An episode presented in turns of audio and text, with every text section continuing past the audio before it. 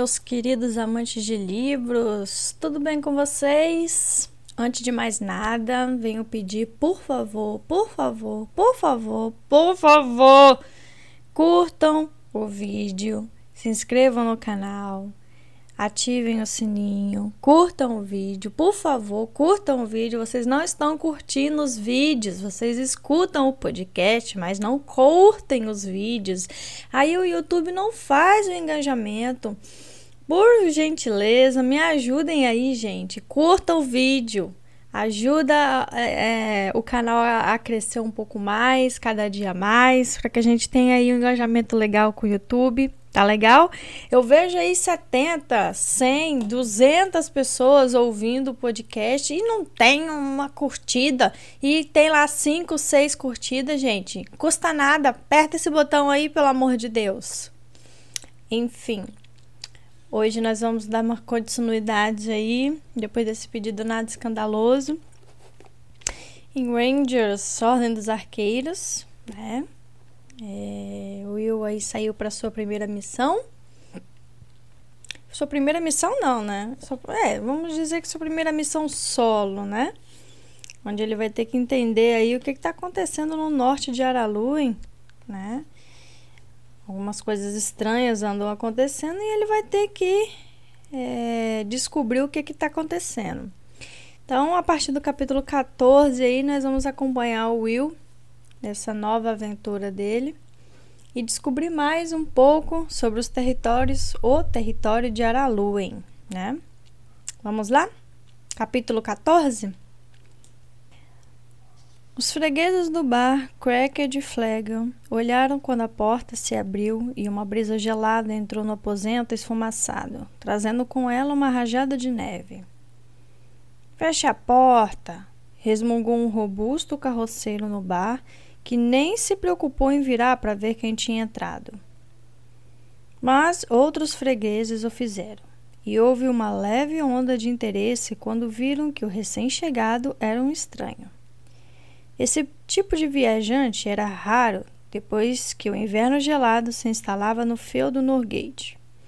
Os campos e as estradas quase sempre ficavam cobertas de neve alta e a temperatura baixa, por causa do constante vento gelado, muitas vezes era inferior a zero. A porta foi fechada, interrompendo a rajada gelada vindo de fora, e as velas e o fogo acalmaram a dança louca que o vento tinha iniciado. O recém-chegado empurrou o capuz preto da capa de manchas preta e brancas para trás e sacudiu uma camada grossa de neve dos ombros. Era um rapaz jovem, a barba rala no rosto, indicando não mais do que vinte e poucos anos. Sua altura estava abaixo da média e o corpo era franzino. Um border sherped, preto e branco, tinha entrado sorrateiramente com ele no aposento, com olhos fixos no rosto do dono, esperando um comando. O rapaz fez um gesto na direção de uma mesa vazia na parte da frente do aposento e o animal andou com ele em silêncio até ela, esticando as patas até ficar deitado ao seu lado. Contudo, os olhos continuaram a examinar o bar, disfarçando a aparência relaxada. O jovem estranho soltou a capa e a estendeu nas costas da cadeira para secar no calor do fogo. Os flocos de neve que ainda se colavam a ela rapidamente se transformaram em água e logo em vapor. Houve mais murmúrios de interesse quando os presentes viram que o jovem estava carregando debaixo da capa. Ele colocou o estojo de couro duro do instrumento sobre a mesa. Se viajantes eram raros no inverno ali no norte, o mesmo acontecia com o entretenimento por isso, os clientes viram a perspectiva de uma noite mais interessante do que tinham previsto. Até o rosto do carroceiro, antes mal-humorado, abriu-se em um sorriso. Então, você é um músico? perguntou esperançoso a Will, que concordou com o gesto e retribuiu o sorriso. Um honesto trovador, meu amigo, passando pelo frio rigoroso de sua maravilhosa zona rural. Era o tipo de comentário fácil e brincalhão que Berrigan havia lhe ensinado nas duas semanas que tinham viajado juntos, parando ao longo do caminho em mais de uma dezena de tavernas e pousadas como aquela. Alguns fregueses se aproximaram um pouco mais. Então vamos ouvir uma canção? Sugeriu o carroceiro. Houve um murmúrio de concordância no resto do aposento. Will pensou no pedido.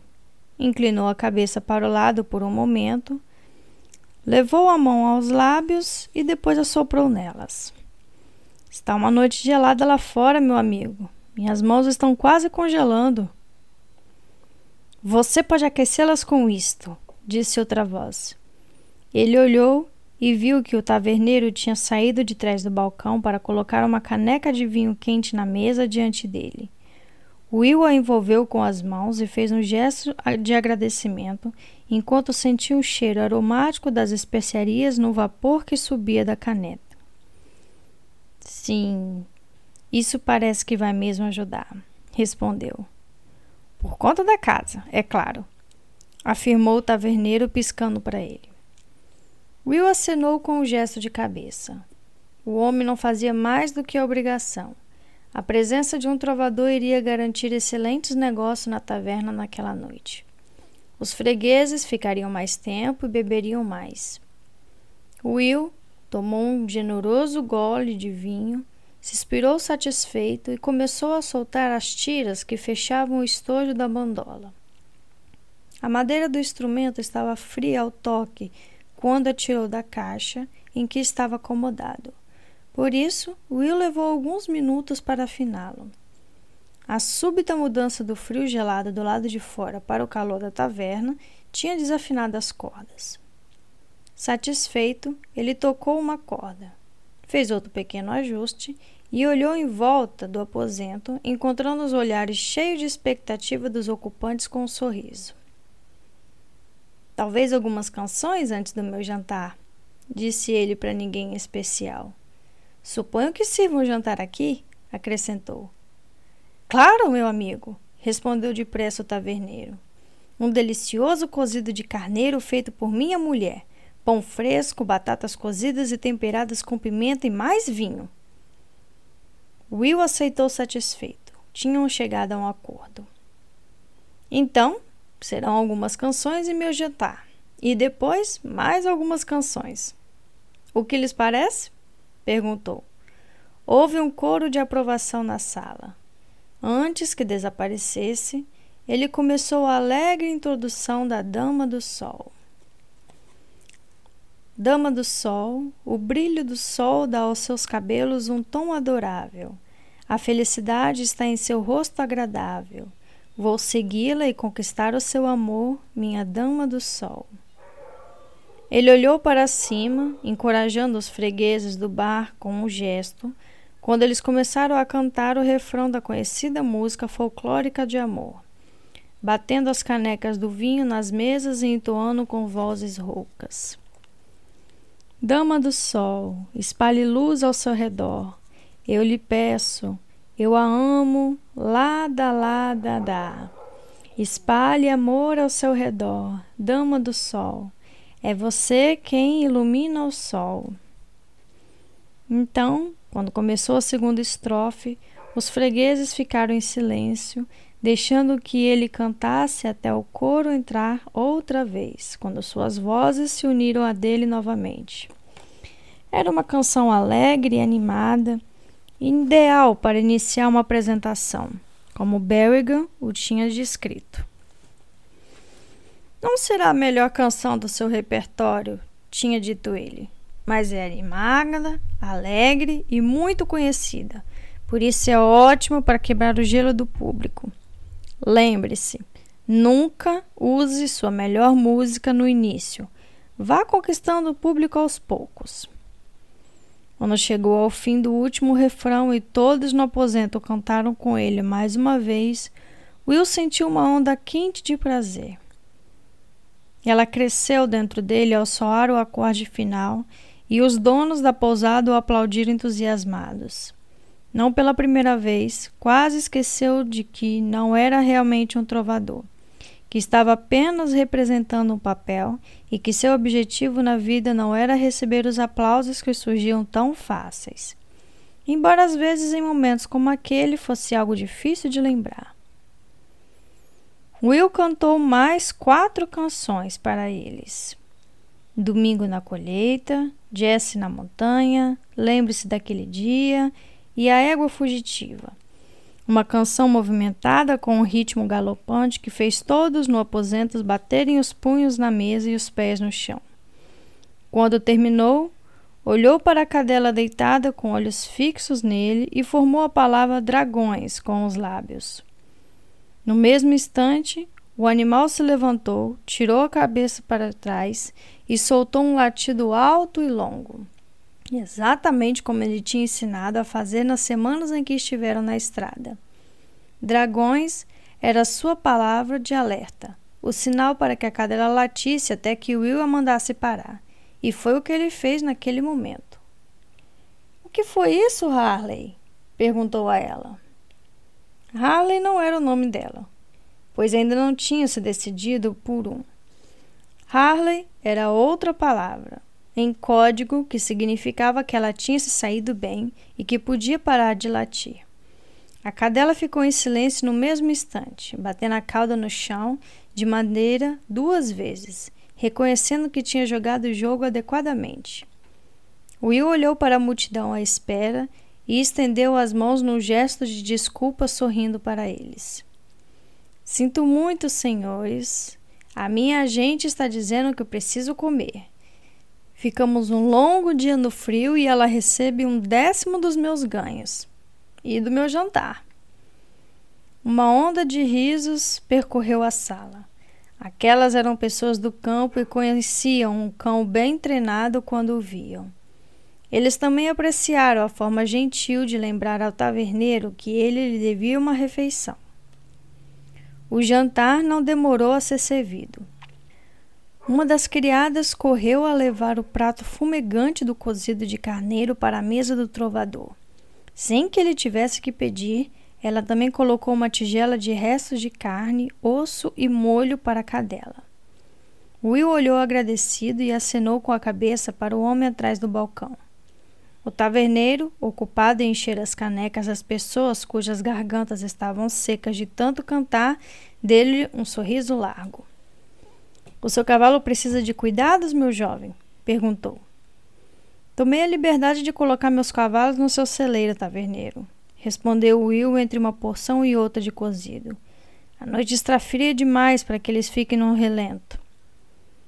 O taverneiro concordou com o gesto de cabeça e Will continuou a comer o delicioso cozido de carneiro. O carroceiro, que parecia muito mais mal-humorado quando ele chegou, se aproximou da mesa em que Will jantava. O rapaz notou que ele não tinha intenção de se sentar e invadir seu espaço pessoal. Will havia aprendido que em tavernas como aquelas as pessoas tratavam os trovadores com certo respeito. O grande carroceiro colocou uma grande caneca de vinho quente diante de Will. Boa música, rapaz, elogiou. Isso aqui é para você. Will, outra vez de boca cheia, agradeceu com o gesto. Vários outros clientes então se aproximaram, cada um jogando algumas moedas no estojo aberto da bandola sobre a mesa. Ele percebeu que havia muitas moedas de prata entre as de cobre e sentiu uma nova onda de satisfação. Você tem muito jeito com esse alaúde, meu jovem, disse um deles. É uma bandola, respondeu Will automaticamente. Ela tem oito cordas, enquanto o alaúde. Ele se interrompeu. Obrigado, disse sorrindo para o homem.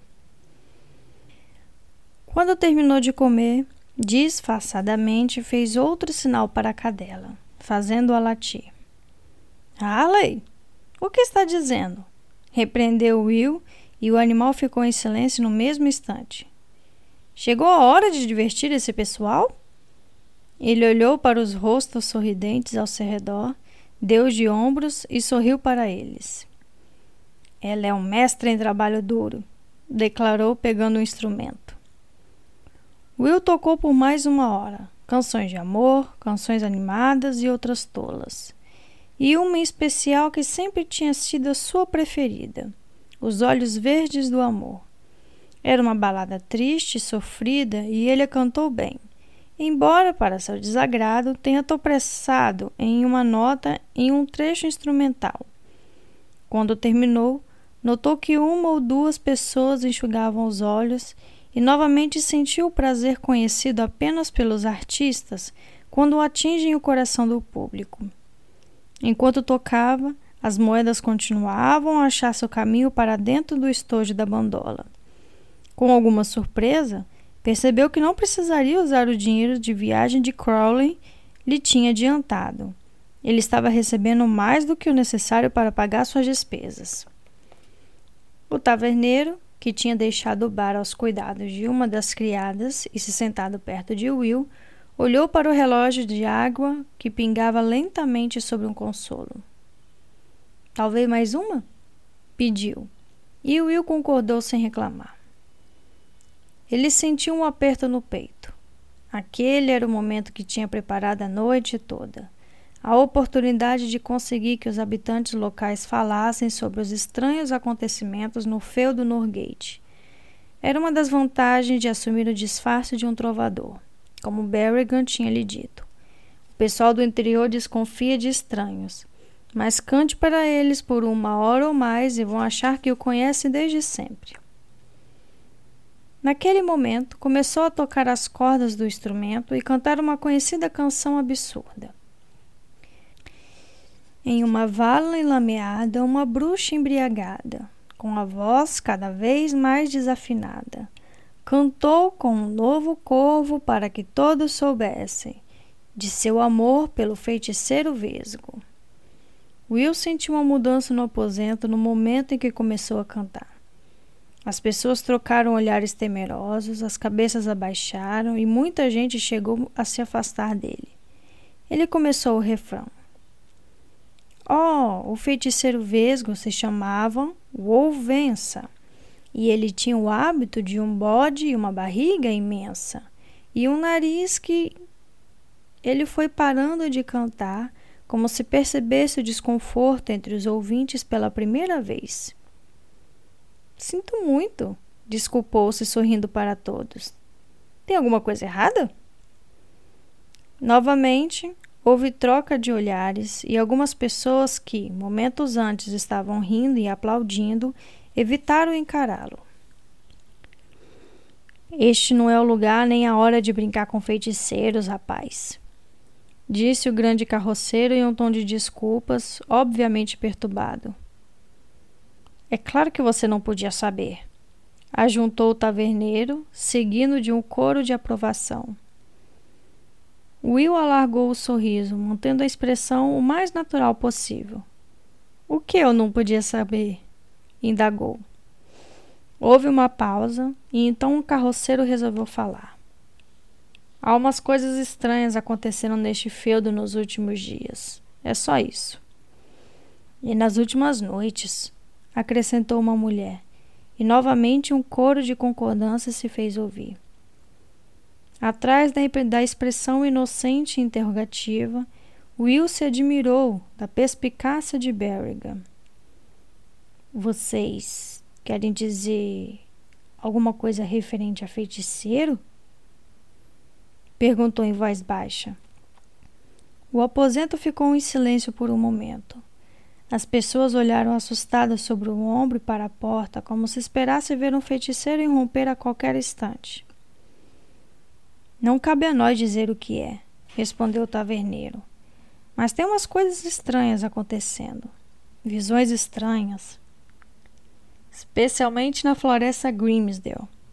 Concordou um fazendeiro alto, mais uma vez. Os demais concordaram. Visões e sonhos estranhos, sons sobrenaturais. Eles gelam o sangue. Eu ouvi uma vez e para mim foi o suficiente. Pareceu que, uma vez superada a relutância inicial, as pessoas queriam discutir o assunto como se ele exercesse uma fascinação que desejasse compartilhar. Que tipo de coisa vocês veem? quis saber Will. luzes, principalmente, pequenas bolas de luz colorida que aparecem entre as árvores, e vultos escuros, vultos que se movem além de onde a vista alcança. Um tronco caiu no fogo e Will sentiu os pelos da nuca se arrepiarem. Esta conversa sobre sons e formas está começando a me afetar, pensou. Duzentos quilômetros ao sul, ele ridicularizaria o assunto com Halt e Crowley, mas ali, em uma noite escura na região fria e coberta de neve do norte, com aquelas pessoas, ele parecia muito real e verossímil. E o guerreiro da noite, disse o carroceiro. Desta vez o silêncio caiu sobre a sala. Várias pessoas fizeram o sinal da cruz para afastar o mal. O carroceiro olhou para todos com o rosto corado. Ah, podem acreditar. Eu o vi muito bem. Só por um segundo, é verdade, mas ele estava lá. O que ele é exatamente? perguntou Will. Exatamente? Ninguém sabe, mas eu vi. Ele é imenso, um guerreiro com armadura da altura de duas casas e é possível ver através dele. Ele está aqui e desaparece antes que você tenha certeza de tê-lo visto de verdade. Mas eu sei, eu o vi mesmo. Seu olhar percorreu o aposento novamente, desafiando os demais a dizer que estava errado. Agora chega de conversa, Barney, interveio o taverneiro. As pessoas vão ter que andar muito para chegar às suas casas, então é melhor não falar desses assuntos. Pelos murmúrios de concordância, Will sentiu que não haveria mais discussão aquela noite. Bem, eu concordo que esse não é o momento de cantar sobre feiticeiros, explicou-se, tocando uma das cordas. Talvez possamos terminar com uma canção sobre o rei embriagado e o dragão cambaleante? Atenta, como sempre, a cadela tornou a latir e o ambiente pesado na sala se desfez de imediato. O que foi isso, Harley? Você concorda? Bom, então é melhor a gente começar. E ele começou a tocar imediatamente. Ah, o rei bêbado Angeleido podia apagar velas com um peido, mas o mundo só conheceu sua coragem até que ele tivesse derrotado o dragão cambaleante. Ah, o dragão cambaleante tinha quatro pernas tortas e cambaleava por aí derrubando os legumes nas hortas. E cada vez que espirrava, queimava o traseiro com as chamas de seu hálito de dragão. Os risos cresceram no aposento e o mau almoço desfez enquanto Will contava a história do dragão cambaleante de pernas tortas e do rei com sérios problemas digestivos. Ele foi acompanhado pelos latidos animados da cadela sempre que mencionava a palavra dragão, o que fazia o público rir ainda mais. Ele pensou que isso nunca funcionaria no castelo de Araloe, mas certamente dava resultado ali no Quaker de Flego.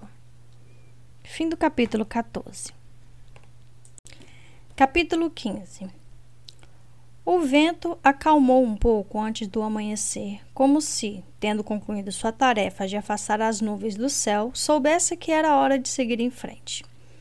O dia seguinte nasceu frio e claro, e, quando Will saiu do pequeno quarto que o taverneiro tinha lhe oferecido, o sol da manhã se refletiu brilhantemente na neve que o cercava e entrou pelas janelas do bar. Will cumprimentou o taverneiro ao tomar sua caneca de café. A criada da cozinha tinha lhe servido torradas e fatias de presunto frio, mas, como sempre, era do café que ele precisava. Aparentemente, o taverneiro tinha os mesmos gostos, pois também se serviu de uma caneca e sentou em frente ao rapaz. Bebericou o líquido quente e suspirou satisfeito. Ontem tivemos uma boa noite, ele comentou com uma pergunta não pronunciada no ar. Will concordou. Acho que foi boa para nós dois, respondeu. Seguiu-se um silêncio cheio de expectativa, enquanto o taverneiro esperava para ver se Will diria mais alguma coisa. Finalmente, percebendo que o trovador estava deixando a tarefa para ele, estendeu a mão sobre a mesa. A propósito, meu nome é Kuno Geldes. Não tivemos tempos para apresentações na noite passada. Will Barton. Apresentou-se Will, apertando a mão estendida. O taverneiro balançou a cabeça várias vezes, como se o nome significasse algo para ele. Sim, foi uma boa noite, repetiu. Will bebericou café sem nada dizer. Finalmente, Geldes tocou no assunto em que estava pensando. Deve ser melhor hoje à noite, no fim de semana. Costumamos ter uma boa freguesia. Vai ser maior ainda se souberem que tem um trovador na vila. E olhou para Will por cima da caneca do café. Está planejando ficar mais uma noite? Will esperava essa pergunta. Apesar de estar ansioso para prosseguir e chegar ao castelo Mansidal, ele sabia que era melhor ficar pelo menos mais um pouco. As informações obtidas na vila eram boas, como tinha visto na noite anterior. Se Gelders estava certo e não havia motivos para supor que não estivesse, eles seriam ainda melhores. Poderia parecer suspeito se recusasse a chance de ganhar um bom dinheiro. Mesmo assim, era esperado que houvesse alguma negociação. Para falar a verdade, ainda não decidi, replicou. Talvez eu siga a viagem. Para onde? perguntou depressa Gelders. Will deu de ombros como se o assunto não tivesse importância. Talvez para o castelo Mansidal. Ouvi falar que o Lord Siron recebe muito bem os trovadores. Acho que não tem muita diversão para manter as pessoas ocupadas depois que a neve chega, acrescentou. Mas Geldris balançava a cabeça. Você não vai ser bem recebido por Siron afirmou. Ele não falou nada nos últimos dois meses. Bill franziu um senho levemente, como se não entendesse. Como assim? Ele se tornou um monge? De repente descobriu a religião e fez um voto de silêncio? Ele sorriu para que Geld soubesse que estava brincando. Mas o taverneiro não retribuiu o sorriso. A religião não tem nada a ver com isso, retrucou sério. Na verdade, é exatamente o contrário. Você está falando magia negra? Perguntou Will casualmente, usando o termo dos habitantes locais para feitiçaria. Desta vez, Geldris olhou rapidamente em volta antes de responder. É o que dizem, afirmou baixando a voz. Ele foi abatido, isso sim, em um momento, saudável como você ou eu, no outro, Ficou deitado à beira da morte, quase sem respirar, olhos arregalados, mas sem ver, sem ouvir e sem dizer nada. E os curandeiros? O que dizem? indagou Will. Geldres resmungou zombeteiro. Hum, e o que eles sabem? Eles não conseguem explicar a doença dele, nem mesmo fazer algum tipo ou alguma coisa para aliviar os sintomas. De vez em quando ele se ergue o suficiente para engolir um pouco de comida, mas mesmo assim raramente está consciente. E depois se deita outra vez de volta ao seu transe. Will colocou a caneca de café vazia na mesa. Pensou em tomar outra, mas afastou a ideia com relutância. Desde que tinha passado a viver sozinho, havia se transformado em um fanático por café e precisava controlar esse hábito. Isso tem alguma coisa a ver com aquela história de ontem à noite? Quis saber. Aquele guerreiro misterioso, coisa e tal. Novamente, Geldris hesitou antes de responder, mas parecia mais fácil discutir esses assuntos à clara luz da manhã. Já que está perguntando, sim, respondeu o taverneiro. As pessoas dizem que Malcalan voltou à floresta Grimsdale Malcalan, repetiu Will. Um adepto de magia negra, um feiticeiro, e pelo que parece do pior tipo. Ele teve um desentendimento com o ancestral de Cyron faz uns 200 ou 300 anos. 300 anos? Espantou-se Will ergando a voz sem acreditar. Quanto tempo vive um feiticeiro, afinal? Não se apresse em desacreditar, Geldris o repreendeu com o dedo em riste. Ninguém sabe quanto vive um feiticeiro. Eu diria que depende muito do feiticeiro. Mas esses acontecimentos em Grimsdale, hum, não tem outra explicação. Nem a doença estranha do Lord Cyron. Diz a história que é exatamente a mesma doença que derrubou seu ancestral quando lutou com Malcalan.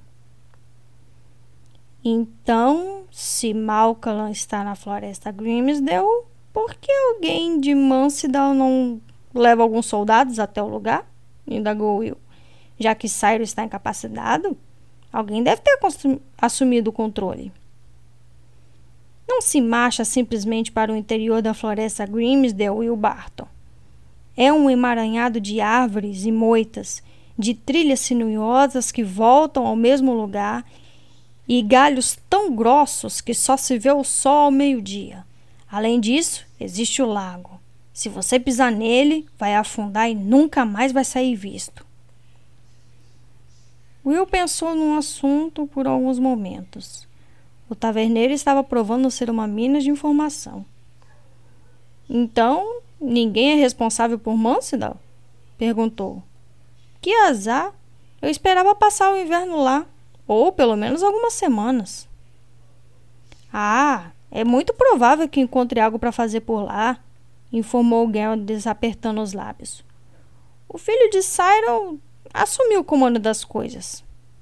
Cara estranho, acrescentou o taverneiro num tom sombrio.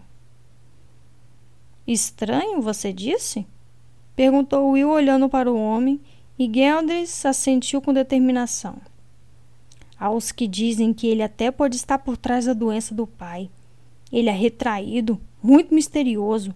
Usa uma túnica preta, como se fosse um monge, embora não seja um homem da igreja. Ele se diz um erudito, mas eu gostaria de saber o que ele estuda. Você acha que ele pode ser Will hesitou, parecendo procurar o um nome, embora ele soubesse muito bem. Malcalan, concluiu. Geldres pareceu pouco à vontade agora que o rapaz tinha lhe feito uma pergunta direta e se mexeu na cadeira inquieto. Não estou dizendo que seja isso, afirmou, mas estou dizendo que não ficaria surpreso se fosse. Dizem que Ormã passa o tempo todo em seus aposentos na torre, estudando livros e velhos pergaminhos que encontrou. Talvez ele seja uma, o senhor de Mansidal, mas não sabe liderar homens e guerreiros. Felizmente, o Sr. Kerr está lá para cuidar dessa parte. Will ergueu uma sobrancelha ao ouvir o nome desconhecido. Geldris não esperou a pergunta. O sobrinho de Sairo, o primo de Ormã, ele é um ótimo guerreiro. Alguns anos mais jovem do que Ormã, mas um líder nato e popular entre os homens de armas. Muitas vezes pensei que talvez Lord Siron tivesse preferido que Karen fosse seu filho e não Ormã. Com a proximidade da fronteira de Picta, vocês precisariam de um bom guerreiro no castelo. Deduziu Will e o taverneiro concordou com o gesto. Isso é verdade. Tem muita gente satisfeita com a presença de Karen. Se os Scotts soubessem que o feudo estava sob a responsabilidade de um líder fraco como Orman, estaríamos todos usando os kilts e comendo miúdos de carneiro antes do mês chegar ao fim. Ah, bem, Will começou levantando-se e espreguiçando. Isso tudo é política e está além de um homem simples como eu. Contando que eu consiga cama e comida no castelo de Ormã e possa ganhar algum dinheiro para sobreviver, vou ficar contente. Mas esta noite, é claro, vou ficar no seu castelo. Kunlun pareceu satisfeito com a notícia e fez um gesto na direção do pote de café esquentando no fogo. Para mim está bem. Quer mais café enquanto ainda está fresco? As boas intenções de Will se foram. Ele concluiu que reunir informações dava sede e apanhou a caneca. Por que não? Fim do capítulo 15. Capítulo 16. Will saiu tarde na manhã seguinte, com a bolsa bem mais pesada do que quando chegara. O taverneiro tinha razão. Assim que souberam que havia um trovador na vila, muitas pessoas surgiram das redondezas. O movimento na taverna foi excelente e Will teve que cantar até depois da meia-noite. hora em que ele havia esgotado seu repertório, tendo que recorrer ao recurso de fingir que as pessoas tinham lhe pedido para repetir canções já ouvidas. Outro truque que Berrigan lhe ensinara. Geldres estava ao lado de Will enquanto ele apertava a barrigueira de puxão e do cavalo de carga. Uma boa noite, cumprimentou o taverneiro. Pare aqui quando voltar para o sul, Will Barton. Ele não estava ressentido com a partida de Will, pois era realista o bastante para saber que o povo simples do campo não tinha condições de passar mais que uma noite gastando na taverna. Vou fazer isso, prometeu Will, saltando com facilidade na cela. O jovem se inclinou e apertou a mão de Geldes. Obrigada, Colum. Até outro dia. O taverneiro sentiu o cheiro do ar úmido e olhou indeciso para as nuvens se reunindo. Seria bom você ficar de olho no tempo. Tem neve nessas nuvens. Se começar a nevar, ache um abrigo embaixo da árvore até melhorar. É fácil se perder numa tempestade. Vou me lembrar disso, retrucou Will olhando as nuvens. Sabe, acho que vou conseguir chegar a Mansell antes que comece a nevar. Ele tocou o puxão com o calcanhar e o cavalinho se afastou acompanhado pelo impassível cavalo de carga. A cadela ia na frente de cabeça baixa, meio agachada, olhando sempre para trás para se certificar de que Will a seguia. Talvez, replicou Geldres, mais para si mesmo do que para o jovem que se afastava, mas sem parecer convencido daquilo. Em resumo, Will mal tinha completado um terço de sua jornada quando flocos grandes e lagos começaram a flutuar vindos do céu. Ele tinha sentido a temperatura cair cada vez mais quando ocorreu um momento inexplicável em que subiu alguns graus, indicando o início da nevasca. Em seguida, ela começou a cair sem qualquer outro aviso, forte e intensa. Will puxou o capuz e se encolheu no calor da capa. Ele ficava intrigado com o fato de como a queda da neve parecia amortecer todos os sons embora isso talvez fosse apenas uma ilusão.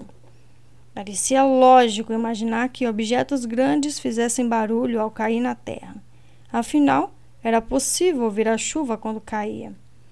Talvez fosse a falta do barulho de algo caindo que criava a ilusão de um silêncio total. E, à medida que a neve ficava mais alta no chão, ela abafava o som dos cascos de seus cavalos e produzia apenas um leve chiado sobre os cristais secos e pulverizados que eram esmagados a cada passo. Notando que a neve ficava mais alta a cada minuto, assobiou levemente para a cadela e apontou para o cavalo de carga. A cachorra, que levantou as orelhas ao ouvir o som, esperou até que o cavalo a alcançasse e pulou no ninho feito para ela no centro da cela de carga. Era um movimento com o qual o cavalo já tinha se acostumado e o aceitou sem sinal de alarme ou desagrado. Will continuou a cavalgar, a neve caía pesada, mas a visibilidade ainda era boa e ele tinha certeza de que encontraria um caminho com facilidade. A estrada podia estar coberta, mas a trilha aberta entre as árvores ainda era claramente visível. De tempos em tempos, ouvia-se um farfalhar deslizante quando a neve em um galho finalmente ficava pesada demais e escorregava para o chão. Em certo momento, houve um rangido forte quando uma árvore desabou enfraquecida pelo frio intenso e o peso da neve, e caiu como que embriagada por suas vizinhas. Uma cabeça preta e branca surgiu em cima da cela de carga por causa do ruído orelhas em pé, focinho farejando. Tudo bem, disse Will. Sua voz parecia estranhamente alta aos seus ouvidos. A cadela, com uma leve fungadela, enterrou a cabeça entre as patas e fechou os olhos. Ela os abriu outra vez ao sacudir a cabeça, agitando as orelhas como os cão fazem, para limpar a neve caída em seus pelos. Satisfeita, acomodou-se novamente. O rosto do Will estava gelado, mas o resto do corpo estava relativamente quente. Não havia vento para atravessar as roupas que protegiam o corpo e a temperatura abaixo de zero indicava que a neve ficaria seca ao se acumular nos ombros e no capuz, e não iria derreter e encharcar o tecido da capa. De vez em quando, ele atirava com as mãos sorrindo ao se lembrar da cadela que fazia o mesmo com os pelos. Duas horas depois, atravessou um canteiro elevado e ali, à sua frente, surgiu o castelo Mansdal. Era um edifício deselegante e feio. As pedras escuras dos muros pareciam negras comparadas ao branco puro da neve que a cercavam.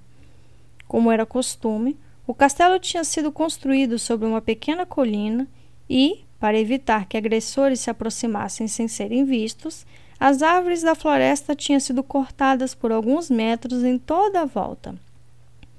Will pensou que o castelo podia ser feio, mas parecia ter sido projetado de forma bastante eficiente. Com pelo menos 5 metros de altura, os muros, feitos de pedra, eram sólidos. As torres, em cada um dos quatro cantos, acrescentavam mais alguns metros à altura total e havia a habitual torre da fortaleza no centro, elevando-se sobre as outras. O lado sul exibia o portão principal, com uma ponte levadiça sobre um fosso seco.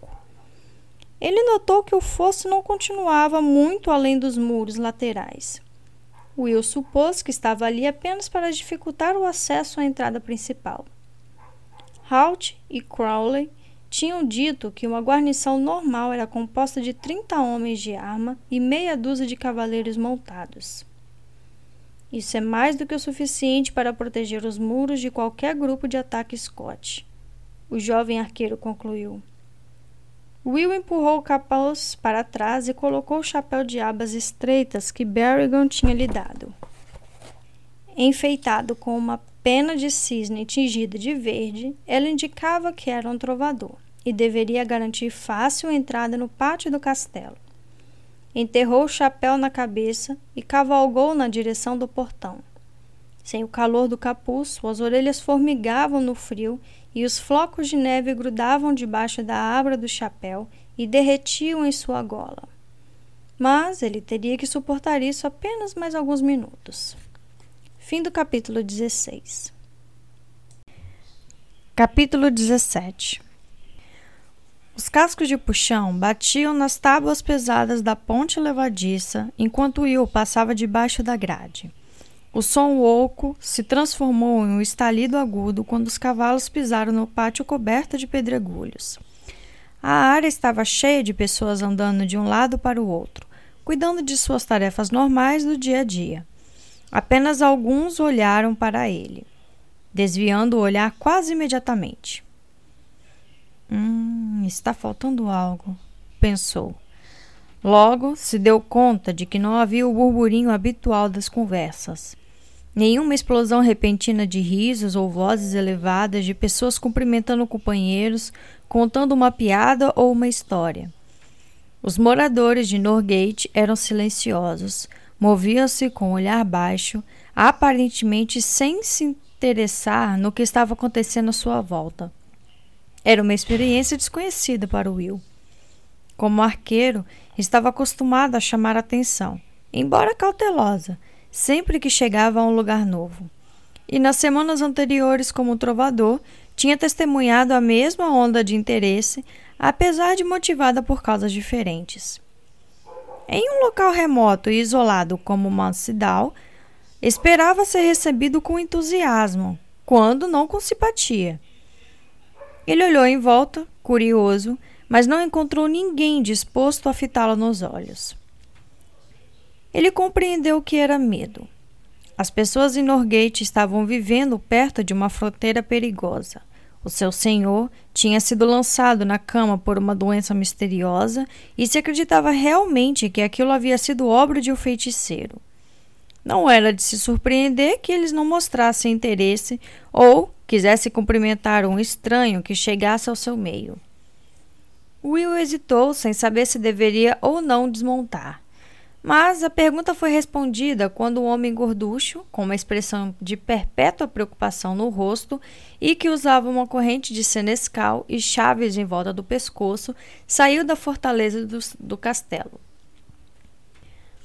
O senescal, basicamente a pessoa que gerenciava as tarefas domésticas diárias de um castelo para o seu senhor, ouviu e andou em sua direção.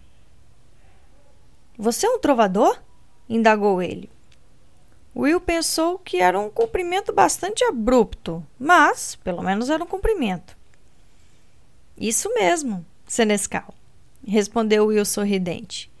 Will Barton, de Terras do Sul, trazendo minha pequena oferta de diversão aos castelos do norte. Era o tipo de discurso floreado que aprendera a proferir. O Senescal ouviu distraído. Will imaginou que ele tinha muita coisa que o distraísse. Bem, precisamos de alguma diversão. Eu lhe digo que não tem tido muitos motivos para sorrir por aqui. É mesmo? Will perguntou e o Senescal o avaliou com um olhar. Você não ouviu falar nada do que tem acontecido por aqui? perguntou. Will sentiu que seria tolice tentar fingir completa ignorância dos fatos. Um artista que viajasse pelo interior teria ouvido os boatos locais, como realmente tinha acontecido. Ouviu os rumores, é claro, respondeu dando de ombros. O interior é sempre cheio deles em todos os lugares que se vai. Mas estou acostumada a não fazer caso de boatos. Nesse caso, é provável que você possa acreditar em todos eles, alertou, suspirando profundamente. E aumentá-los um pouco também. Dificilmente se pode exagerar o que está acontecendo aqui.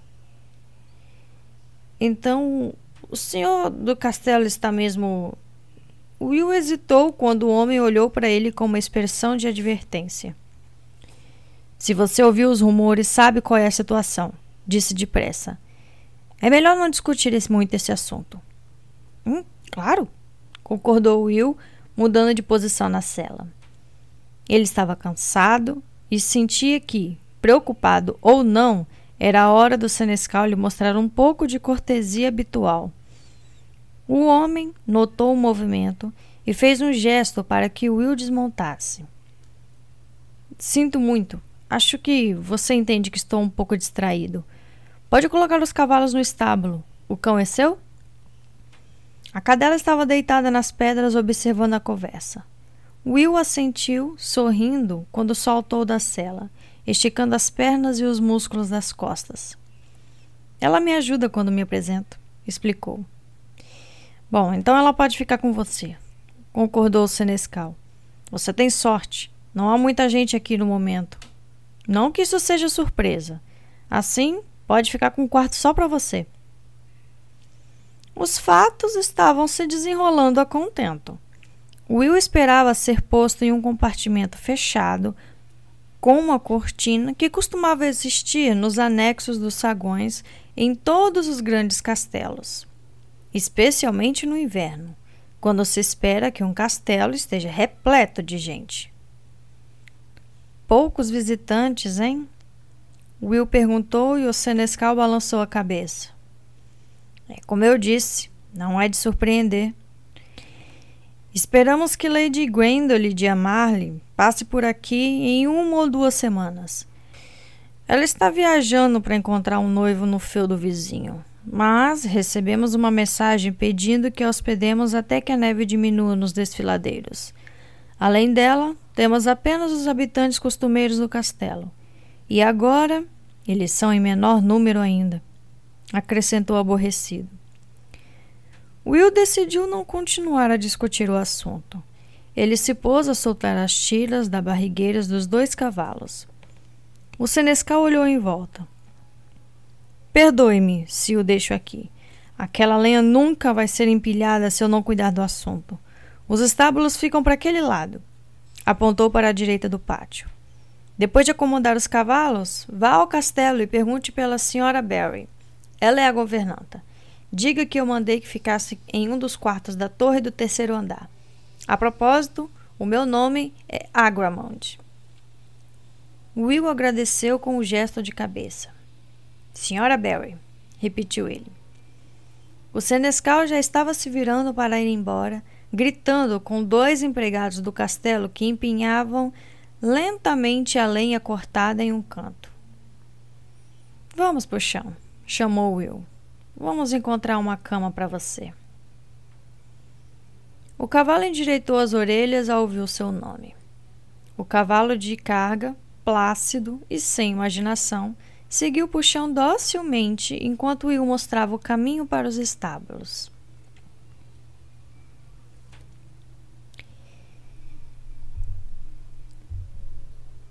Depois de cuidar dos cavalos, Will encontrou a governanta. Como quase todas as mulheres de sua profissão, ela era robusta e capaz. Will pensou que ela era também bastante educada, mas com o mesmo ar distraído que tinha notado em Egremont. Ela o levou ao quarto, uma acomodação bem adequada para um castelo daquele tamanho. O chão e as paredes eram de pedras e o teto de madeira. A janela estreita tinha uma moldura encaixada coberta com uma pele translúcida que permitia a entrada de alguma luz. Havia também uma veneziana de madeira para dias de intempéries. Uma pequena lareira aquecia o quarto, e em uma alcova sem cortinas estava uma cama. Várias cadeiras de madeira e um pequeno tapete complementavam os confortos domésticos. Encostada à parede curva, havia uma mesa e uma bacia. Will não tinha passado muito tempo em quartos de torres e, olhando em volta, percebeu que não seria fácil encontrar móveis que coubessem em um aposento onde a maior parte das paredes eram semicircular. A senhora Barry Olhou para o estojo da bondola quando ele o colocou no chão. Você toca laúde? Ela quis saber. Na verdade, é uma bandola, ele cantou. Um alaúde tem dez co... Não importa. Você vai tocar hoje à noite? Por que não? Disse ele animado. Afinal, é uma ótima noite para música e risos. Você vai encontrar bem poucos risos aqui, retrucou tristemente. Mesmo assim, um pouco de música não seria nada mal. E, com um tom alegre, ela foi até a porta. Se precisar de alguma coisa, peça para uma das criadas. E fique com as mãos bem longe delas. Sei bem como são os trovadores, acrescentou Severa. Então você deve ter excelente memória. Will pensou quando ela saiu do quarto. Ele imaginou que muitos anos deveriam ter se passado desde que um trovador decidisse passar por aquele lugar longínquo. Ele fez uma careta para a cadela que o observava atentamente deitada do chão perto da lareira. Lugar agradável, não, menina? Perguntou a ela, e ela abandonou a cauda ao som da sua voz.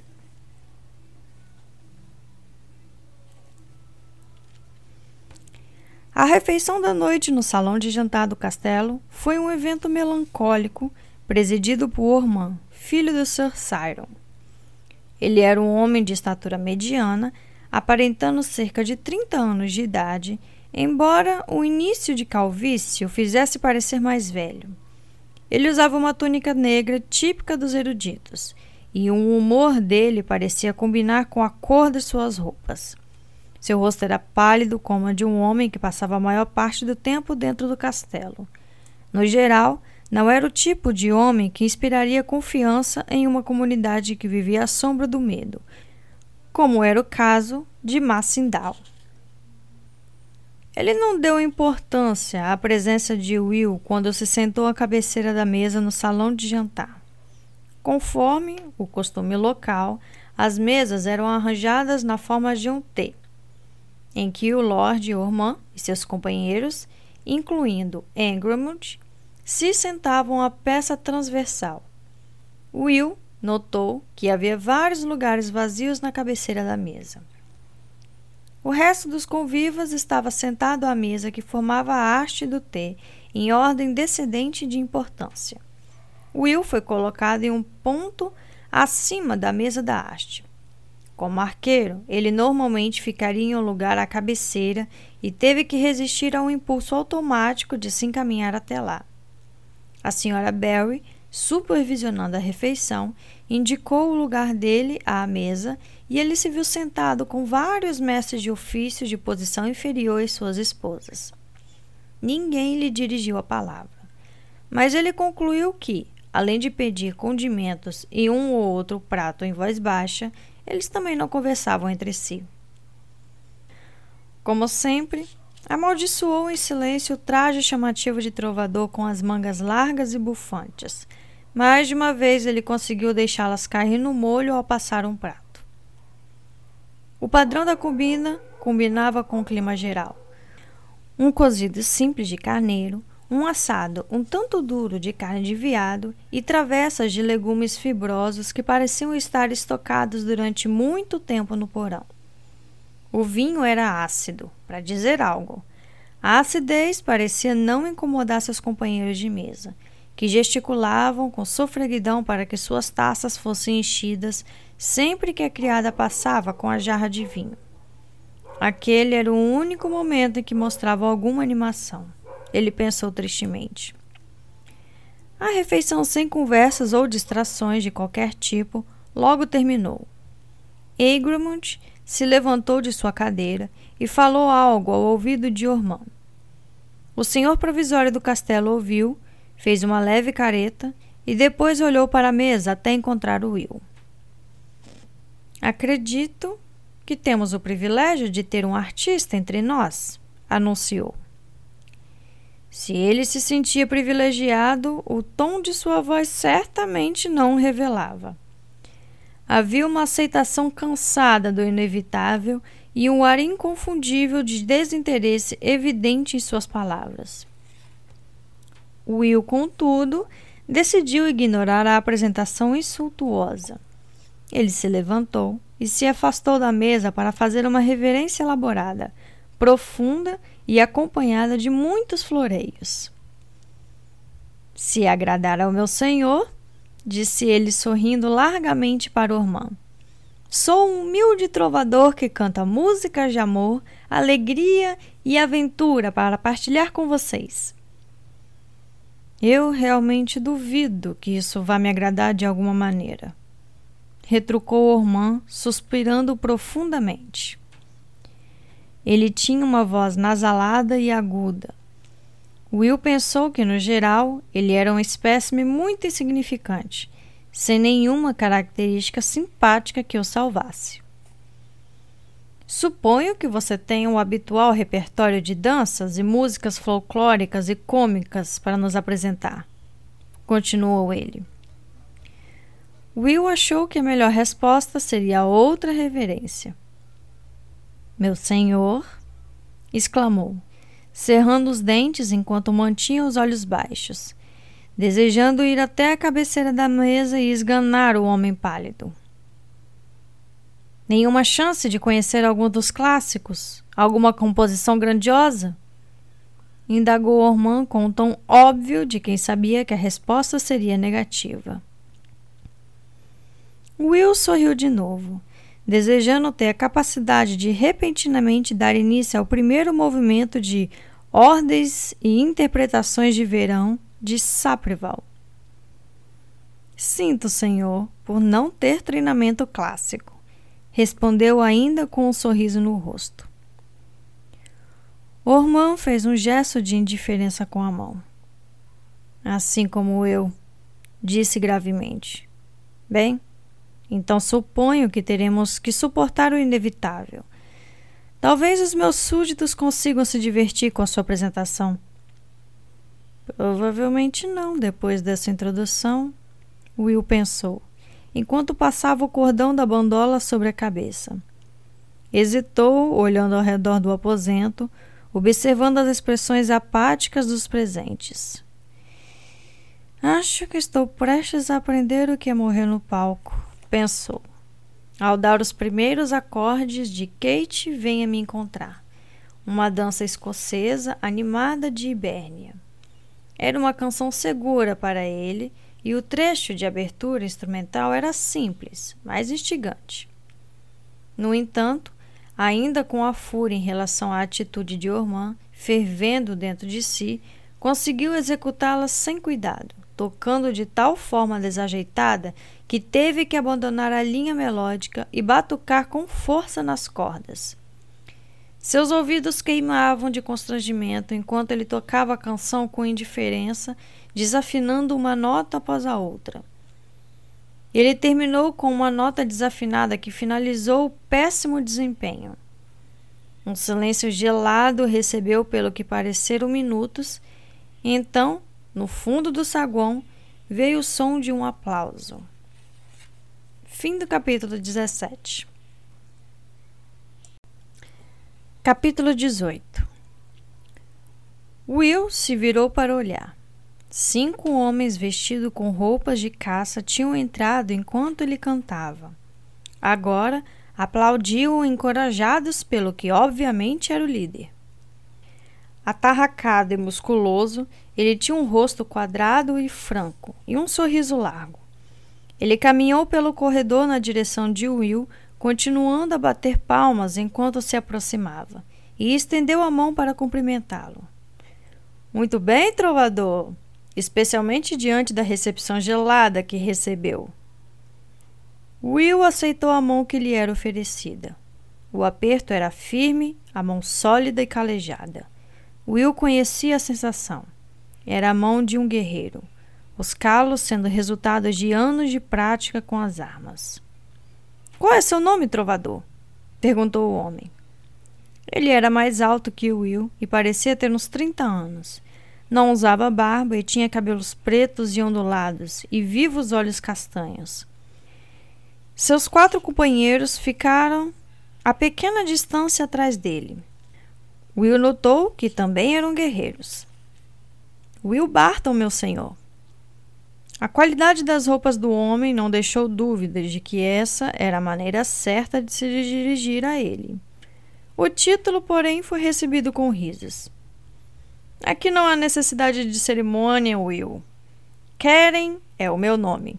Talvez Sir Karen em ocasiões formais, mas Karen é bom bastante em qualquer outro momento.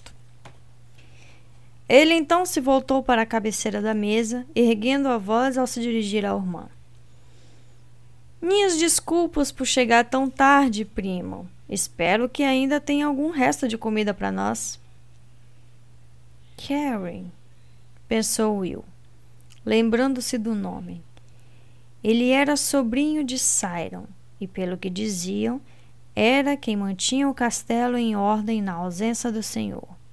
Ele era conhecido como um guerreiro capaz e um bom líder. E, se as primeiras impressões valessem alguma coisa, ele era feito um material totalmente diferente do primo. Orman começou a falar com evidente desagrado na voz. Já estamos acostumados com seus atrasos grosseiros, primo, criticou.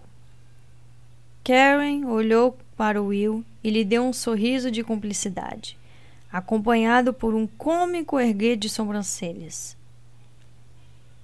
Se vocês se sentarem, posso ordenar aos servos que tragam a comida, continuou Ormã. Com certeza, os lugares vazios na cabeceira da mesa eram destinados a Karen e seus companheiros. Mas ele recusou a sugestão com um gesto. Põe os pratos aqui, disse ele, indicando a mesa perto de Will. Vamos comer enquanto ouvimos algumas músicas de Will Barton. É bom que um pouco de diversão sopre nessas paredes velhas e deselegantes, acrescentou com um brilho no olhar. Vamos ouvir alguma coisa animada. Will, por acaso você conhece Velho Joe Fumaça? Com certeza, respondeu Will. Will ficou satisfeito por ter passado as semanas anteriores praticando a letra correta da canção e estava confiante de que não cometeria o erro de mencionar Halt de Barba Grisalha. Halt, afinal, era um nome famoso em todo o reino e não seria bom sugerir que ele tinha alguma ligação com o lendário arqueiro. Era surpreendente a diferença que um grupo de ouvintes interessados podia fazer. Quando deu início à alegre melodia, seus dedos estavam firmes e confiantes. Karen e seus amigos acompanhavam o ritmo batendo os pés e mãos, cantando o refrão e aos poucos assim fizeram demais no aposento. Menos Ormã, é claro. Quando os aplausos para o velho de Oi Fumaça diminuíram, Will ouviu o ruído de uma cadeira sendo arrastada na cabeceira da mesa. Ele olhou em volta e viu o senhor do castelo saindo por uma porta lateral com expressão mal-humorada. Bem, agora o ambiente está mais leve, disse Karen alegremente. Will não teve certeza se ele estava se referindo à canção ou à saída do primo. O que você acha de ouvirmos outra? Ele olhou para os companheiros em volta da mesa. Por um momento, não houve muita reação por parte deles. Karen se inclinou para a frente. Seu sorriso se alargou e ele falou um pouco mais alto. Eu disse: Vamos ouvir outra? O que vocês acham? Houve uma repentina onda de entusiasmo quando todos concordaram com o coro. Will os fitou com surpresa. Karen era extremamente popular entre seus seguidores. Pareciam felizes em fazer qualquer coisa que ele quisesse. Mas Will certamente não estava se queixando. Depois dos comentários desrespeitosos de Orman, ter um público entusiasmado era uma mudança bem-vinda. Ele sorriu para todos e flexionou os dedos, e concluiu que a noite ia ser melhor do que tinha esperado muito melhor. A cantoria continuou por outra hora e meia, quando as pessoas começaram a se retirar para os quartos. Will, satisfeito com seu trabalho, guardou a bandola e estava pronto para acompanhá-las quando Karen o impediu. O sorriso alegre tinha desaparecido e seu rosto estava sério quando segurou o braço de Will. Estou satisfeito por vê-lo aqui, Will Barton, disse em voz baixa. As pessoas daqui precisam esquecer os problemas. Mas meu primo rabugento não lhes proporciona muita diversão, nem distração. Avise-me se precisar de alguma coisa enquanto estiver conosco. Obrigado, Sr. Keren, agradeceu Will, mas a mão apertou seu braço com um pouco mais de força e o corrigiu. Querem então. Vou fazer o possível para animar o pessoal. O sorriso fácil de Karen iluminou seu rosto outra vez. Tenho certeza disso. Lembre-se, se precisar de alguma coisa, é só pedir. E dizendo isso, afastou-se com seus companheiros. De repente, Cansado e com o abatimento que atingia todos os artistas depois de uma apresentação bem sucedida, Will subiu lentamente as escadas para o seu quarto. A cadela o recebeu com um olhar inquisitor e o habitual abanar de cauda. Não foi uma noite ruim, contou para ela. Não foi ruim mesmo. Amanhã você pode trabalhar comigo.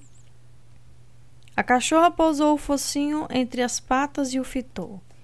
Seu olhar firme transmitia uma mensagem inconfundível. Você não precisa, não é mesmo? Disse ele esperançoso. Será que você não pode esperar até amanhã? O olhar era decidido e ela suspirou de leve. Ele pegou a faca e jogou a capa preta e branca sobre os ombros.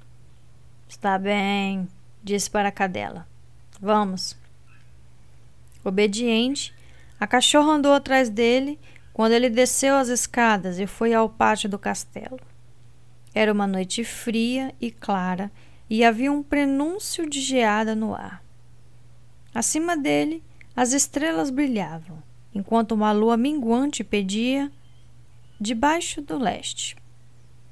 Reanimado pelo ar frio, Respirou fundo enquanto observava o pátio. A luz intensa das estrelas e da lua lançava sombras bem definidas sobre o lugar e lhe ocorreu que aquela podia ser uma boa hora para explorar as redondezas.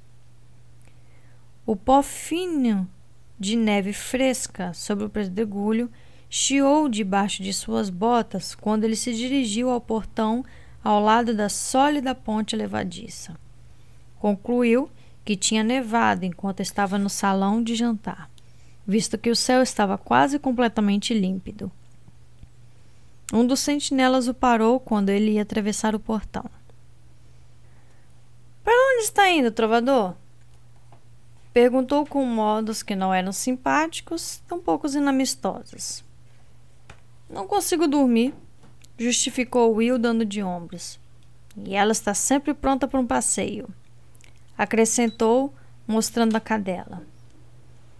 Este não é um bom lugar para um passeio noturno, recomendou o sentinela levantando uma sobrancelha. Mas se precisa ir, é melhor ficar longe da floresta Grimsdale. Floresta Grimsdale, repetiu Will, usando um tom ligeiramente divertido e cético. Não é lá que os espíritos e fantasmas se reúnem? Ele sorriu alegremente para o sentinela para mostrar que tais superstições nada significavam para ele. O homem balançou a cabeça. Pode brincar se quiser, mas um homem prudente manteria distância. Bom, então talvez eu faça isso respondeu Will, dando a impressão de estar sendo totalmente insincero. Onde ela fica exatamente, para que eu possa permanecer longe dela? O soldado fez uma longa pausa enquanto o observava, reconhecendo a descrença e se controlando um pouco diante do tom jocoso das palavras do menestrel. Ele estava pensando que trovadores são sempre muito espertos sempre muito rápidas em fazer piada dos fatos. Finalmente, apontou para a esquerda. Fica para aquele lado, informou, controlando a raiva. A cerca de um quilômetro daqui. E acredite, você vai saber que chegou lá quando a vir. Vou avisar os outros sentinelas que você saiu para o caso de conseguir voltar. E Sentindo que tinha dito a última palavra, abriu o pequeno portão do lado de, da ponte lavadiça e deixou Will e a cadela passarem. O portão foi fechado com um ruído atrás deles e Will ouviu os ferrolhos sendo trancados quase que imediatamente. Em uma região daquelas, não se deixavam portões abertos mais do que o tempo necessário, depois que o sol se punha. Pela mesma razão, a imensa ponte levadiça estava erguida e só seria baixada depois do nascer do sol. Mas havia uma ponte estreita de tábuas que atravessava o fosso que protegia aquele lado do castelo. Will passou por cima dela com facilidade, o que não aconteceu com a cadela. Ele já tinha notado que ela não gostava da sensação de um piso precário sobre as patas. Olhou para o castelo uma massa atarracada e negra acima dele, viu um ou dois vultos se movendo nas ameias e deduziu que deveriam ser os guardas da noite. Resistindo à tentação de acenar, Will se pôs a andar na direção que o sentinela tinha indicado. A cachorra o seguiu quando ele estalou os dedos e disse a palavra livre, permitindo que ela corresse uns metros à frente, parando e farejando os novos cheiros levantando uma orelha aos novos sons, mas sempre se certificando de que Will a seguia. A cobertura de neve conferia uma beleza selvagem ao campo. A estrada tinha somente uma camada fina caída à noite.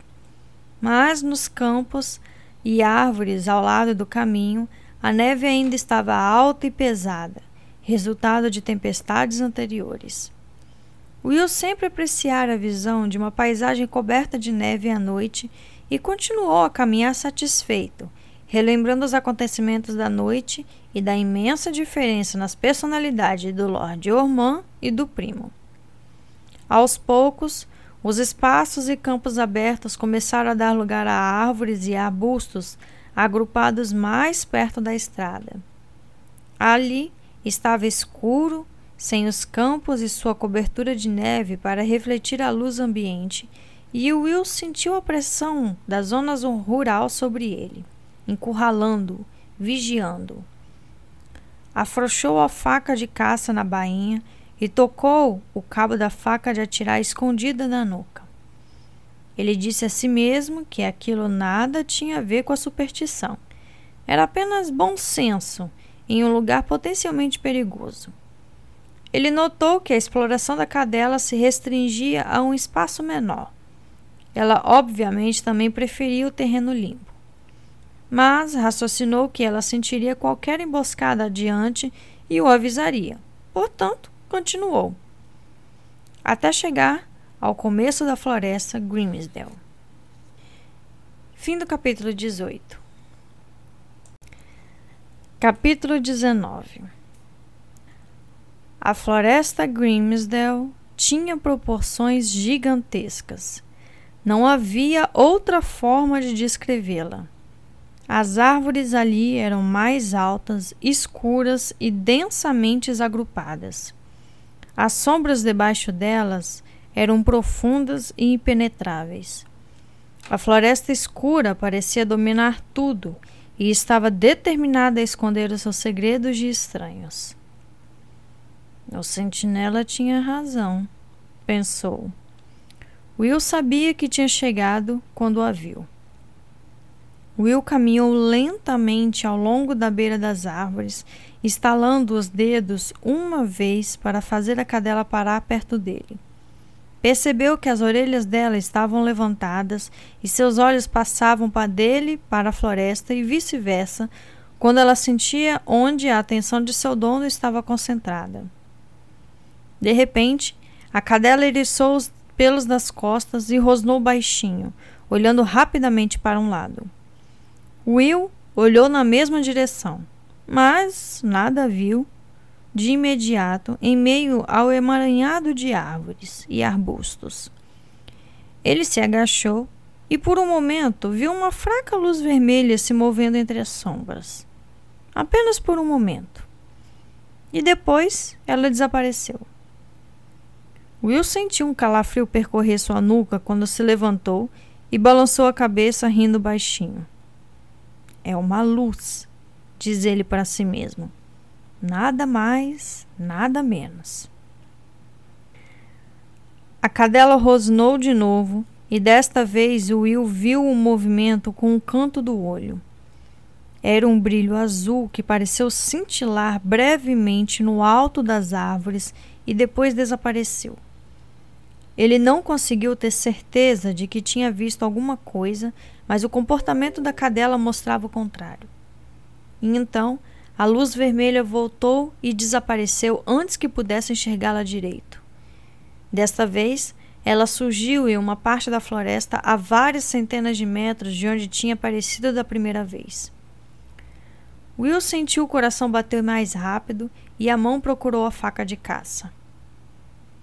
Vamos, garota, disse para a cadela. Deve haver alguma trilha nessa floresta.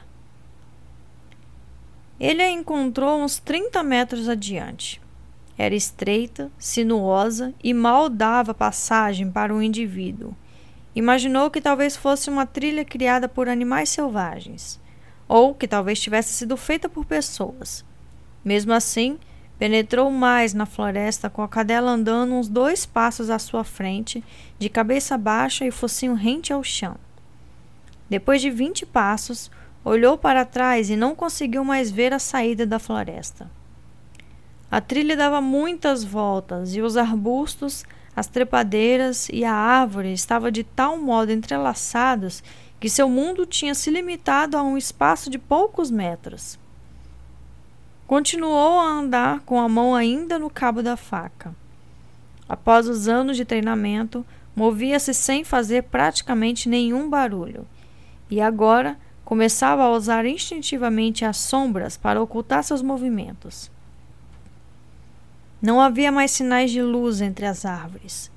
Ele pensou que talvez quem a tivesse levantado tivesse se amedrontado quando ele entrou na floresta. O pensamento o deixou um pouco mais relaxado. Talvez ele não fosse o único a se sentir inquieto naquele lugar. Sorriu e prosseguiu. E então começaram os sussurros. Eles eram praticamente inaudíveis, e no início Will não teve certeza de que estava realmente ouvindo alguma coisa. Depois, pensou que fosse o vento soprando entre as folhas, exceto que não havia movimento nem vento. Era um sussurro quase imperceptível que parecia vir de todos os lugares e de lugar nenhum. Ele olhou para a cadela. Ela tinha parado, com uma pata erguida, a cabeça inclinada para o lado, escutando. Então, o som existia. Mas era impossível determinar de onde vinha e se eram vozes ou apenas um ruído. Ele ia e vinha, às vezes abafados pelas batidas aceleradas do próprio coração, outras se tornando claro, quase compreensível, mas sempre deixando todos os seus sentidos atentos. E em meio a um murmúrio indefinido, ele começou a perceber palavras separadas. Palavras desagradáveis. Em um momento, ele pensou ter ouvido claramente uma voz dizer dor. Mas daí, os murmúrios sumiram até ele ouviu ou pensar ter ouvido a palavra morte, e também sofrimento, escuridão e terror, seguida de mais sussurros sem significado. Will olhou para a cadela novamente. A companheira parecia alerta como antes, porém as palavras, é claro, nada representavam para ela. O bicho reagia apenas aos sons. A mente de Will voltou ao terror que tinha sentido anos antes, quando ele, Halt e Gillan estavam caçando as perversas bestas calcarras na planície solitária. Naquela época, como agora, o terror provocado pelos sons desconhecidos tinha se apoderado dele e ameaçado dominá-lo. Mas naquela ocasião ele contava com a presença tranquilizadora de Halt para afastar os seus medos. Agora ele tinha somente a si mesmo. Will respirou fundo. A faca de caça sibilou suavemente quando ele atirou da bainha e disse, clara e firmemente, às sombras à sua volta: Aço! Os sussurros pararam. A cadela olhou para ele e abanou a cauda uma vez. Ela se abaixou e ele se sentiu melhor. Enfrente seus medos. Halt sempre lhe ensinara. E na maioria das vezes eles vão sumir como a névoa sob o sol. Sussurros e palavras eram uma coisa. A faca de caça pesada e afiada era outra, totalmente diferente, mais prática, real e forte. E, naturalmente, muito mais perigosa. Ande, garota. Vamos encontrar quem está sussurrando.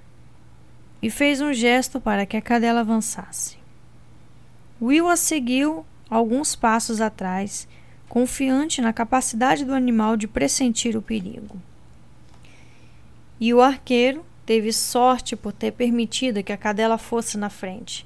Caso contrário, teria entrado diretamente nas águas escuras do lago que apareceu de repente quando viraram uma curva. A trilha virava para a direita. Oculto entre as árvores, o lago era uma extensão de água escura de 30 metros de comprimento. Em sua margem, as árvores levavam trepadeiras para dentro da água e se inclinavam para encontrar umas às outras. Algumas tão altas que quase davam as mãos às vizinhas do lado oposto. Do modo que se via o céu claro apenas acima do centro do lago. Vapor se erguia da superfície da água, torcendo-se em espirais de fina névoa quando se dissipavam assim que chegavam às árvores. Bolhas rompiam a superfície onde havia vegetação em estado de putrefação no solo. Ou onde havia alguma criatura enorme respirando. Will pensou. Na margem extrema da água, no lado oposto de onde se encontrava, a névoa parecia mais espessa, formando quase uma cortina. Ele parou para analisar o fenômeno. perguntando-se por que a névoa estaria mais densa daquele ponto. A cadela se deitou sobre o ventre, observando-o com atenção, pronta para continuar se ele recomeçasse a andar.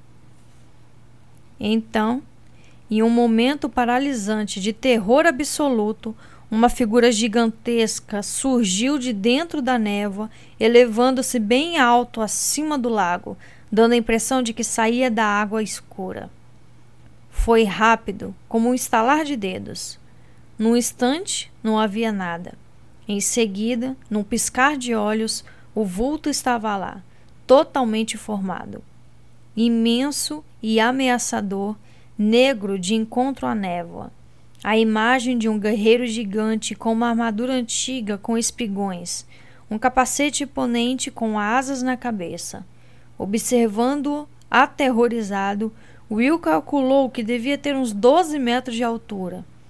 O capacete cobria todo o rosto, mas as frestas reservadas para os olhos estavam vazias. A figura pareceu tremer levemente e, por um momento assustador, Will pensou que estava se movendo em sua direção, mas logo se deu conta de que era simplesmente o movimento da cortina de névoa. O coração de Will martelava em seu peito e sua boca estava seca de medo. Ele sabia que aquela figura não era de um mortal. Aquilo era algo vindo do outro lado, do mundo negro da feitiçaria e da magia. Instintivamente, soube que nenhuma de suas armas poderia feri-lo. A figura se elevava imóvel, exceto pelo leve tremular de névoa. As órbitas vazias pareciam procurá-lo, e então ele ouviu a voz. Uma voz profunda pareceu ecoar em toda a volta do lago escuro, como se Will a estivesse ouvindo em uma ampla caverna e não na floresta. Cuidado mortal! Ela trovejou. Não desperte a sombra do guerreiro da noite. Deixe este lugar agora, enquanto ainda pode. A cadela ficou de pé em um salto ao som da voz poderosa. Um grunhido se formava em sua garganta e Will a silenciou com a voz que estava longe de ser firme. Quieta, garota! Ordenou com a voz rouca e o rosnado parou. Mas Will podia ver os pelos eriçados em volta do pescoço do animal em uma reação primitiva de raiva ou medo. Ele sentiu os pelos da própria nuca arrepiados da mesma maneira. Do outro lado do lago, a névoa tinha ficado mais densa e a figura aterradora parecia cada vez mais sólida, como se estivesse extraindo forças da neblina. Desta vez, quando falou, a voz estava ainda mais alta do que antes. Vá agora, enquanto lhe concedo essa chance. Vá! A palavra final ecoou ao redor do lago e Will se viu involuntariamente voltando pelo caminho que tinha percorrido, afastando-se do Lago Negro e do guerreiro diabólico. Ele tropeçou na raiz de uma árvore, olhou para baixo para se recuperar e, ao levantar os olhos de novo, notou que o guerreiro da noite tinha desaparecido. Exatamente assim, em um instante, como uma vela que se apagou. Assustado, ele olhou em volta do lago, perguntando-se se o guerreiro iria reaparecer em algum lugar mais perto. Então, a voz veio de novo, mais baixa dessa vez em nada parecida com o volume de antes e sem palavras. Apenas um riso profundo e ameaçador.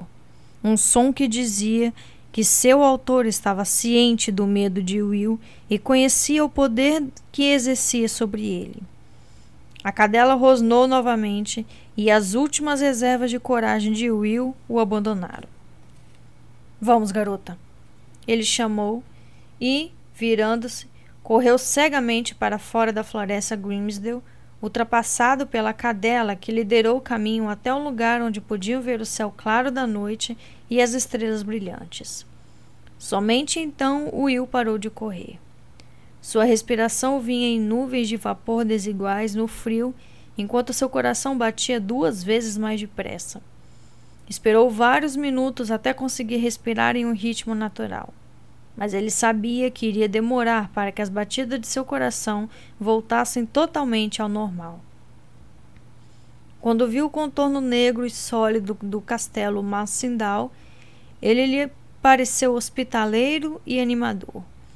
A tocha que queimava ao lado do portão lateral era um farol de segurança, e Will andou até ele apressado, ansioso para passar para o outro lado dos muros. Fim do capítulo 19. Uau, que susto, hein? Misericórdia. Eu, no lugar de Will, era só trocar a cueca, né? Ou melhor, era só trocar a calcinha e seguir a vida, né, gente? Porque eu tinha me cagado toda. Eu tinha me porrado toda se tivesse visto uma visão dessas. Pessoal, é, desculpa aí a demora, tá? A entrega dos capítulos. Eu tento não demorar, vocês sabem disso. Às vezes eu lanço um monte de vez, um atrás do outro. Às vezes eu demoro mais um pouquinho. Mas é assim, né? Não consigo prometer dia, horários, vocês sabem disso. E eu tento fazer o máximo que dá com o que eu tenho aqui. Porque às vezes é um pouco mais difícil de entregar as coisas. Mas, pessoal, muito obrigada por estarem aqui comigo, me acompanhando. Eu vejo que o pessoal está participando cada vez mais lá no Instagram. É, tá participando bastante aqui no YouTube também. Continue aí dando os seus likes nos vídeos, se inscrevam no canal, ativem o sininho para o YouTube continuar fazendo o engajamento legal que ele anda fazendo. E se inscrevam lá também e sigam no Instagram, arroba ouvindo livros, para que a gente possa continuar tendo aí um diálogo maneiro, um diálogo, um diálogo bacana, diálogo bacana. Eu falei errado por querer, tá, gente? Pelo amor de Deus. E é isso aí, gente. Espero que vocês tenham gostado da leitura, apesar de ser uma uma parte bem explicativa, sem muito diálogo, né? Entre os personagens aí, mas a partir de agora vocês vão ter mais, é, mais da presença aí de Will conversante, né? E diágolos, diágolos vão aparecer, tá, gente? Esse livro é um pouco explicativo mesmo, ele é até um pouco cansativo de ler para mim, que eu gosto mais de, de, de conversar, conversação, né? Eu gosto de falar mais do que explicar é, situações. Mas tá aí. Espero que vocês tenham gostado. Nos vemos nos próximos capítulos. Um abraço a todos. Aqui quem fala é a Flor. Sejam muito bem-vindos ao canal Ouvindo Livros. Até a próxima e tchau!